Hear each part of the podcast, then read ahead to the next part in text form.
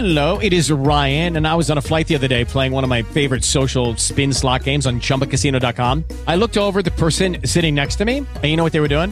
They were also playing Chumba Casino. Coincidence? I think not. Everybody's loving having fun with it. Chumba Casino is home to hundreds of casino style games that you can play for free anytime, anywhere, even at 30,000 feet. So sign up now at chumbacasino.com to claim your free welcome bonus. That's chumbacasino.com and live the Chumba life. No purchase necessary. VGW Group. Void were prohibited by law. See terms and conditions. 18 plus.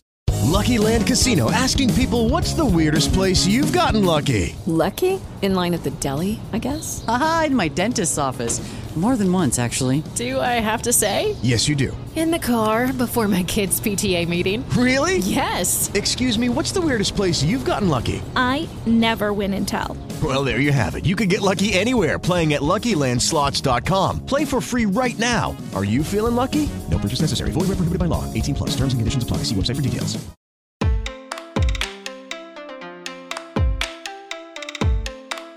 Segundo um estudo de 2017 da Pew Research Center, mais de 6 bilhões de pessoas ao redor do mundo se identificam com alguma religião. Isso significa que a maioria da população global possui algum tipo de crença religiosa nas suas vidas. As crenças, como uma característica humana, são plurais e nunca foram uma unanimidade entre as pessoas, sendo baseadas na diversidade de pensamentos, culturas e religiões presentes na humanidade. Essa diversidade muitas vezes gerou, e ainda gera, discriminação e intolerância entre as pessoas, e um desrespeito à escolha individual de cada um ter uma determinada crença. Isso ocorre mesmo com o Sistema Internacional de Proteção aos Direitos Humanos reconhecendo a liberdade de crença como um direito em nível global. Sendo assim, buscando entender como a liberdade de expressão religiosa é protegida pela legislação internacional, hoje vamos conversar com o José Marinho Seve Santos, advogado de infraestrutura e Energia do escritório Matos Filho. Este é um episódio do projeto Equidade, uma parceria entre o Instituto Matos Filho, a Politize e a Cívicos, onde explicamos, de forma simples e descomplicada, tudo o que você precisa saber sobre os direitos humanos. Vamos nessa? Olá, José. Muito obrigada por participar e contribuir aqui com a gente no projeto Equidade. E aí, Flávia, tudo bem? Eu que agradeço aí pelo convite, né? Agradecer também a Tamires que fez o meio de campo. Acho que é um tema muito valioso, né? E eu vou ter o maior prazer aqui em poder discutir um pouquinho ele com você hoje. Então, José, para iniciar a nossa conversa, você podia explicar o que a crença quer dizer e o que, que isso significa no âmbito religioso? Eu acho que essa é uma pergunta muito importante, Flora, porque eu acho que a crença é fundamental fundamental. E, e, a crença, assim, ela é tão fundamental quanto uma afamada, né? Porque acho que todo mundo tem uma crença, mas a gente não só muitas vezes deixa de lado a crença, independentemente de ser natureza religiosa ou não, como as pessoas acabam por contrapor crença à razão, quando na verdade elas de certa forma se retroalimentam. Quer dizer, uma conduz a outra. Porque a crença, por um lado, ela é um, um vamos dizer assim, de um ponto de vista conceitual, um conjunto de formações ou premissas que a gente tem sobre o mundo que molda a nossa visão. E a razão, ao mesmo tempo tempo que ela leva a gente à crença, ela parte da crença para chegar às suas conclusões. E quando a gente fala da crença na religião, ela vai um pouco além de uma crença normal, porque toda crença religiosa ela é ligada à necessidade do ser humano de transcender, ou seja, de ir além daquilo que faz o humano ser humano e de fazer com que o ser humano vá buscar a ligação dele com o lado espiritual, que é algo muito maior do que ele mesmo, muito maior do que aquilo que ele vivencia e que passa então a ser um pilar estruturante das maiores aspirações da pessoa, assim, aquelas aspirações à eternidade, algo que vem depois, algo que vai além da sua condição. Então acho que a crença ela é um pilar fundamental de cada pessoa e quando a gente leva ela para o contexto religioso, religioso, como envolve a necessidade de transcender, ou seja, de ir além, ela se torna ainda mais fundamental do que uma crença, vamos dizer assim, normal, entre aspas. E tu pode explicar pra gente como a liberdade religiosa e de crença são protegidas internacionalmente? Quais são as suas garantias? Eu acho que uma coisa que a gente tem que ter clara, né, quando a gente pega essa caminhada histórica da proteção da liberdade religiosa é que a ideia de liberdade religiosa como direito em si é muito recente, porque durante muito tempo na, na história da humanidade o que a gente sempre teve foi o paradigma de que a religião era um objeto da esfera pública e que então você não tinha uma noção de liberdade religiosa porque a própria ideia de uma religião diferente da religião pública era uma rejeição àquela própria comunidade, tá? Então, assim, quando a gente fala de liberdade religiosa, a gente tá falando de uma coisa muito recente, porque até pouco tempo atrás isso era uma coisa que nem fazia sentido se você pudesse ir pro século XIX, século XVIII e falasse liberdade religiosa, as pessoas iam rir na sua cara, porque assim, não, não, não tinha uma concepção que sequer existia. E quando a gente fala dela no direito internacional especificamente, ela é recentíssima, né? Porque ela teve como impulso, quando a gente olha para trajetória histórica, principal uma resposta da sociedade ao horror, à tragédia que foi o Holocausto. Então, em 1948, a ONU, quando faz a sua Declaração dos Direitos Humanos, ela instaura ali a liberdade religiosa. Então, você vai ter um primeiro documento no direito internacional dizendo: olha, você tem o direito de expressar a tua convicção religiosa como você quiser, você tem o direito de expressar, assim, de todas as formas possíveis e, e que abrange também o direito de você mudar de religião, o direito de você não se vincular de religião, é não ter uma religião, se, se identificar como ateu também é exercício de liberdade religiosa, né? A gente às vezes esquece isso, mas a própria negação da religião também é um exercício de liberdade religiosa. A partir daí, com essa convenção da ONU, você vai passar a ter outros documentos também, como por exemplo a convenção relativa ao Estatuto dos Refugiados, que ela é muito interessante quando a gente fala é, da proteção da liberdade religiosa, né, Flora? Por quê? Porque ela vai trazer uma outra modalidade, assim, é, de você pensar. E eu acho muito triste quando isso acontece, mas é uma resposta que o direito internacional dá para os casos em que você não consegue agir naquele Estado que está violando esse direito, que é o seguinte: você considera que toda pessoa perseguida por um motivo de liberdade religiosa, ou seja, se você não pode na sua pátria exercer livremente a sua religião, você tem o direito ao asilo. E, de novo, é muito triste que a solução que a gente encontre seja deslocar uma pessoa da comunidade nativa dela para um outro local para salvaguardar um direito básico. É muito triste que isso aconteça, mas é uma solução que o direito internacional encontrou para proteger essas pessoas, porque nem sempre a gente consegue, infelizmente, levar a garantia da liberdade religiosa a todos os lugares, né? Então a gente vai tendo aí uma série de documentos que vão tentando buscar, seja assim por orientar os estados, ou seja para você garantir uma proteção direta àquela pessoa em situação de risco, a proteção da liberdade religiosa no plano internacional. E já que a gente está falando de documentação, né, olhando especificamente para a declaração sobre a eliminação de todas as formas de intolerância e discriminação fundadas na religião ou nas convicções, quais foram os avanços trazidos por esse documento para a livre manifestação das crenças? Olha, Flora, acho que você fez uma pergunta muito valiosa para nossa discussão, que eu acho que ela permite para a gente trabalhar algumas coisas interessantes sobre o direito por si só. Então, eu acho que para a gente responder essa pergunta de forma adequada, primeiro a gente tem que entender um pouco do que é o papel do direito numa sociedade, porque o direito ele é muito importante para a sociedade, porque no limite é toda instituição ela tem um fundamento jurídico ou ela tem uma estrutura jurídica. Então, quando a gente fala do direito, a gente está pensando em uma ferramenta, em um elemento que ele afeta o comportamento humano ou ele afeta uma moldura institucional. Ou seja, tudo que você consegue inserir no direito, na medida em que ele afeta o que a gente chama de status quo, ou seja, as condições de fato do mundo, é relevante. Então, assim, mesmo que a gente esteja falando de uma eficácia real que não foi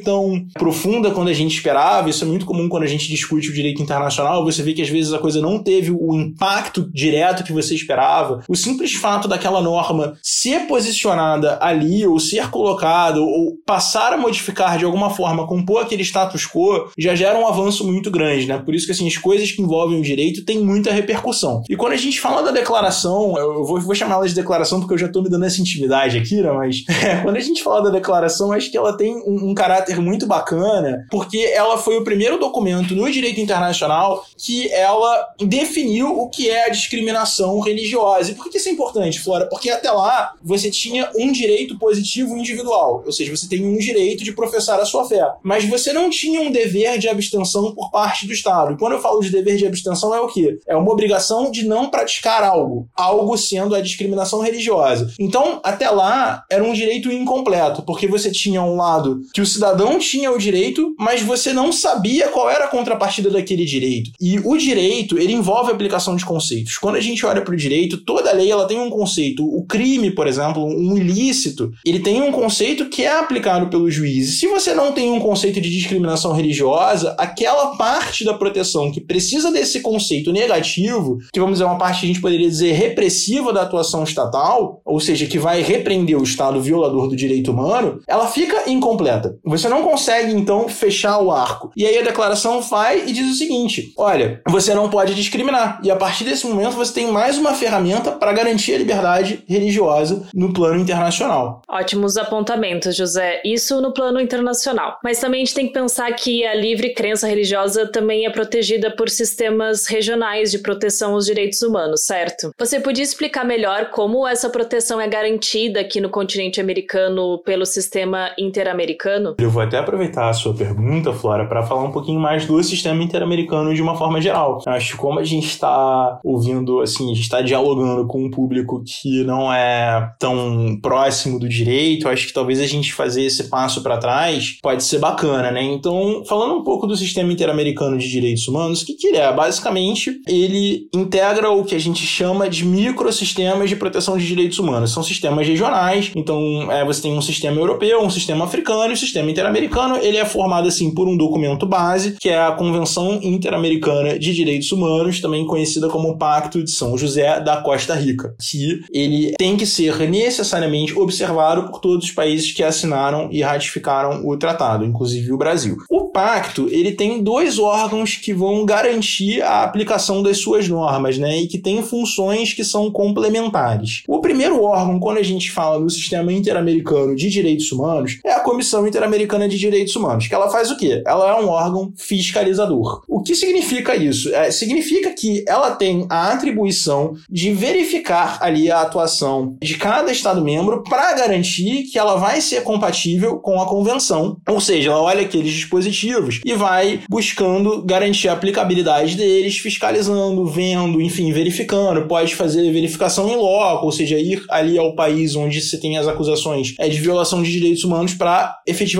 fazer uma fiscalização que gere resultados. E você tem também a Corte Interamericana de Direitos Humanos. Ela é um pouco interessante para a gente falar, ainda mais para uma audiência que não está no dia a dia do direito, porque ela é um pouco contraintuitiva, né? Porque quando a gente pensa em corte, a gente pensa em tribunal, a gente pensa em julgamento. Mas a Corte Interamericana de Direitos Humanos, ela atua com duas capacidades ou duas funções, vamos dizer assim. A primeira delas é uma função consultiva, ou seja, ela tem a prerrogativa de opinar sobre um determinado assunto à luz dos termos do Pacto de São José da Costa Rica. Então, se por exemplo, um determinado estado ele tem uma lei X, vamos dizer uma lei que autoriza a pena de morte ou uma lei que obrigue o ensino confessional, ou seja, o ensino de uma determinada religião na escola pública, a Comissão Interamericana de Direitos Humanos pode acionar, não, não necessariamente em sede de julgamento, mas um, qualquer estado membro ou a comissão podem acionar a corte para dizer isso é compatível com a convenção? O Pacto de São José da Costa Rica permite isso e a, a corte vai responder hipoteticamente, se isso fosse uma lei, ela violaria o pacto, ou vai dizer não violaria o pacto se fosse uma lei, entendeu? Algo puramente consultivo. E o contencioso, por sua vez, é mais parecido com aquela função que a gente imagina para uma corte, num esquema entre aspas tradicional, que é justamente a função de julgar casos, resolver casos, aplicar o direito, condenar é, os estados, que é tudo muito importante. Então, dentro desses órgãos, onde se encaixa a liberdade religiosa, né? Quando você vai para o artigo 2 da Convenção Interamericana de Direitos Humanos, você vai ver que a proteção à liberdade religiosa, ela se articula em torno de quatro eixos, vamos dizer assim. Então, você tem o um primeiro ponto, que é a garantia da liberdade religiosa em toda a sua plenitude. Então, a liberdade de publicar, é, de escrever, de professar a sua religião, de você, enfim, se reunir em congregações para fazer o seu culto, de você mudar de religião, de você não ser obrigado a se conservar em uma determinada religião com a qual você não concorde. Você tem também a vedação às medidas restritivas por parte do Estado, ou seja, você tem também um dos pilares é você proibir que o Estado possa proibir a liberdade religiosa, ou seja, aquilo que a gente falou de um dever de abstenção do Estado, uma obrigação de não discriminar. Você também vai ter aí, dentro disso, alguns limites a essa obrigação, por quê? Porque muitas vezes a liberdade religiosa pode ser um instrumento de opressão de outros direitos, né? Então, assim, para você evitar que a proteção ao direito de liberdade religiosa possa pôr em risco outros direitos, até porque no direito, quando a gente fala assim de direitos fundamentais, não existem direitos absolutos, você tem limites ao exercício do direito é, à liberdade religiosa, como segurança, ordem pública, dentro dos quais, assim, se você tem uma atuação em que você verifica que um determinado grupo religioso está abusando da, da, sua liberdade de alguma forma, para causar algum tipo de dano, como por exemplo, promover um homicídio em massa ou algo assim, você vai poder reprimir aquele grupo religioso sem ser considerado uma violação à liberdade de religião. E também outro ponto, né, que acho que aí a gente encerra, que é o direito à educação religiosa, ou seja, a convenção garante aos pais e tutores o direito de educar os seus filhos ou curatelados, a depender da situação, dentro da religião, da convicção religiosa que for a deles. Ou seja, um pai não pode ser obrigado a deixar de educar o seu filho de acordo com a sua religião ou de educar o seu filho de acordo com uma religião que ele não professe. Né? Acho que é, esses são os principais pontos sobre o sistema interamericano de direitos humanos. Perfeito teus pontos, José. Inclusive, o primeiro tema do projeto Equidade é sobre sistemas internacionais de direitos humanos, então quem quiser pode ir lá dar uma olhadinha no nosso site. De acordo com o relatório Liberdade Religiosa no Mundo, elaborado pela organização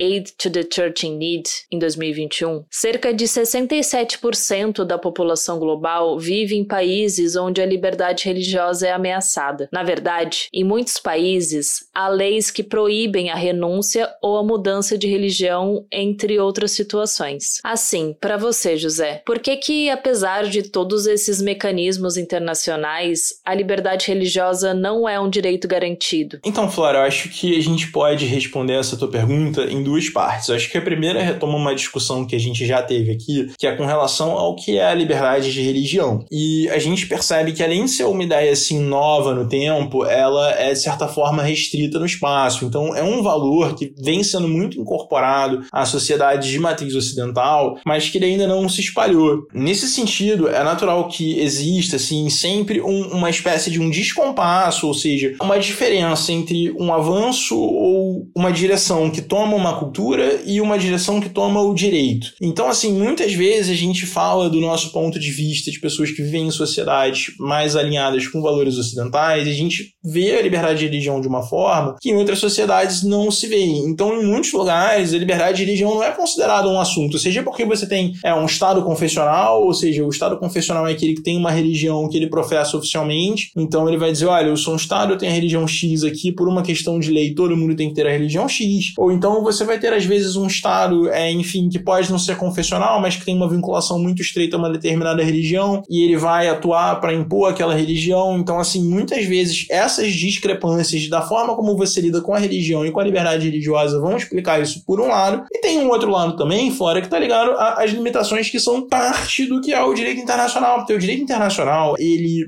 vale muita coisa, mas ele não resolve tudo, porque ele é baseado como premissa na ideia de que é, ele é composto por vários estados soberanos, né? Então cada estado tem a sua soberania e todas as soberanias são iguais. Então o fato de você ter um, um direito formado em igualdade de soberanos faz com que o direito internacional não tenha um elemento muito importante para a aplicação da lei, que é o que a gente chama de poder coercitivo ou poder de império, que é o poder de um determinado órgão, normalmente um órgão de Estado, de impor a lei por meio da força física ou da violência alguém que a viole. Então, se por exemplo você atravessa a rua fora da faixa é, e você é multado, se você atravessa de carro, você passa pelo sinal vermelho e você é multado, aquilo ali é uma manifestação desse poder coercitivo do Estado te punindo e te obrigando a seguir a lei. No direito internacional, como você não tem um mecanismo de punição claro, embora você tenha algumas situações como, por exemplo, sanções, prática de reciprocidade, etc., mas você não tem um órgão claro que pode punir, mesmo quando você tem uma condenação de uma corte internacional, às vezes é difícil você chegar e limitar ali ou impor aquela conduta. Então, muitas vezes o direito internacional vai ter também algumas limitações ali, entendeu? Acho que isso, acho que do conjunto dessas duas ponderações a gente responde a tua pergunta. Para encerrar, na sua visão, que medidas ou ações devem ser tomadas pela comunidade internacional para que a livre expressão religiosa seja garantida de maneira efetiva pelas nações? Eu acho que o mais importante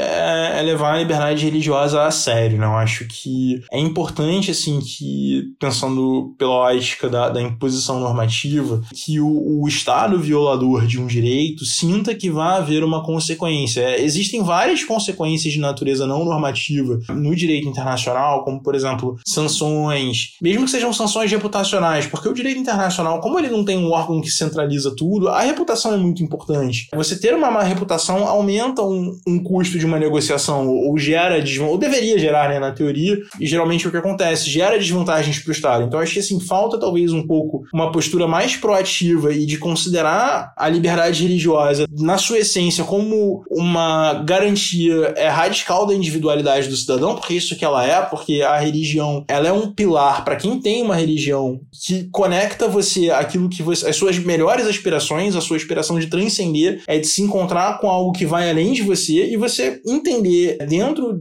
desse. Eu, eu sinto às vezes que é muito difícil no mundo secularizado as pessoas terem uma dimensão, assim, um mundo que é cada vez mais corretamente distante da religião. Acho que, se por um lado, isso é muito positivo, porque é o que permite que a liberdade religiosa floresça, por outro lado, faz com que a gente perca de vista o valor que a liberdade religiosa tem. E eu sinto, assim, que se por um lado falta levar a sério, talvez, assim, pensar um pouco mais em, em sanções, em outras coisas, acho que a gente tem algumas coisas que são interessantes também. Quando a gente olha, por exemplo, para a Corte Interamericana de Direitos Humanos, o Pacto de São José da Costa Rica permite que ela condene os Estados-membros a mudarem as suas normas de direito interno. E isso é muito interessante, porque a gente vem vendo êxitos em vários casos, envolvendo inclusive liberdade de expressão liberdade religiosa, em que a corte conseguiu isso com sucesso. Né? É um caso muito paradigmático, é o caso chamado Última Tentação de Cristo contra a República do Chile, que envolve aquele filme do Martin Scorsese, que retrata o Cristo assim na sua dimensão humana como sendo objeto de várias tentações, o que assim é mais ou menos parecido com o que acontece no Brasil todo ano com o especial de Natal do Porta dos Fundos, atraiu ali a fúria da comunidade comunidade cristã local, que buscou censurar o filme e, e, fez com que o Estado efetivamente censurasse, porque a Constituição chilena, que ainda era da ditadura do Pinochet, permitia a censura prévia. E a corte condenou o Chile a mudar aquela disposição constitucional em observância à liberdade de expressão e liberdade religiosa. Então, assim, você tem algumas ferramentas, né? Eu acho que falta talvez um pouco mais de ousadia, de proatividade e de vontade mesmo de querer impor a, a liberdade religiosa para que, dentro das limitações do direito internacional, essas normas sejam mais eficazes. Agora a gente vai para o nosso ping-pong da equidade. E como é que vai funcionar? Eu vou falar algumas palavras ou termos e vou pedir para você, em poucas palavras, me dizer o que, que eles significam para a liberdade religiosa. Primeira palavra é crença. A crença é um objeto fundamental de proteção né, da liberdade religiosa. Segurança. O direito de exercer sua crença sem ser discriminado, sem ser punido. Né? Discriminação. Discriminação acho que é um, uma punição por você ter uma religião, é um quase um castigo, né? Você se ter um direito violado. Acho que é isso, assim, a principal violação desse direito. Direito internacional. Eu vejo ele como o farol. Eu acho que às vezes ele não leva a gente onde a gente quer chegar, mas ele representa para a comunidade internacional um conjunto de valores que nos mostram uma posição segura onde a gente poderia ancorar. José, para a gente finalizar, você gostaria de trazer alguma reflexão ou uma consideração final sobre o assunto para os nossos ouvintes? Poxa, eu adoraria, Flora. Obrigado pela oportunidade. Eu acho que a gente falou muito sobre o âmbito internacional mas acho que às vezes a gente precisa ter os pés no chão e pensar o que, que a gente faz pela liberdade religiosa no Brasil, né? O Brasil é um país que garante plenamente liberdade religiosa, é, e eu confesso, assim, já provocando os ouvintes, né? Acho que cada um tem a tua resposta ali dentro da sua vivência e tal, mas às vezes me parece que não, principalmente quando eu olho para certas religiões, como por exemplo religiões de matriz africana, que a gente vê vários episódios de preconceito que também é, tem um fundo muito forte de preconceito racial, é, me parece que a gente não chegou num ponto de dizer que o Brasil é um país que garante plenamente liberdade liberdade religiosa. Então, nesse sentido, acho que a provocação vai aqui pra gente dizer que a gente passou 20, 25 minutos discutindo sobre como essas coisas são importantes no direito internacional, mas que é importante a gente olhar para dentro também e pensar o que, que eu fiz pela liberdade religiosa hoje e o que, que eu posso fazer para disseminar essa discussão e ajudar na proteção desse valor também no meu país. Muito bem, muito obrigada, José. Tenho certeza que agora ficou bem mais fácil de entender como a livre manifestação da crença é um direito humano no mundo e quais são as suas garantias e impactos nos países. Excelente. Eu que agradeço, Flora. Foi uma discussão bem legal.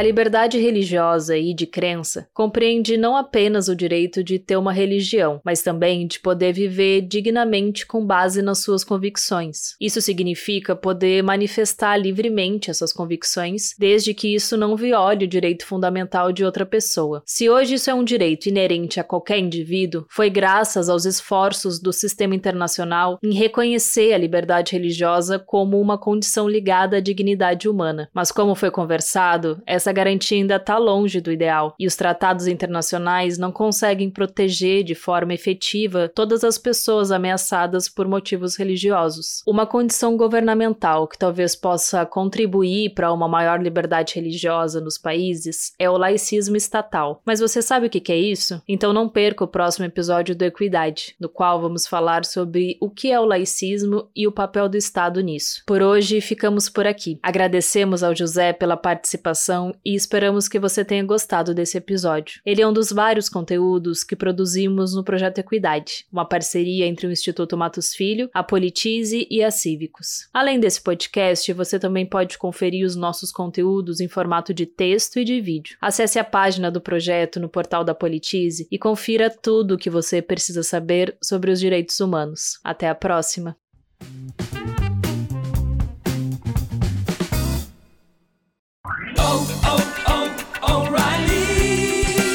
You need parts? O'Reilly Auto Parts has parts.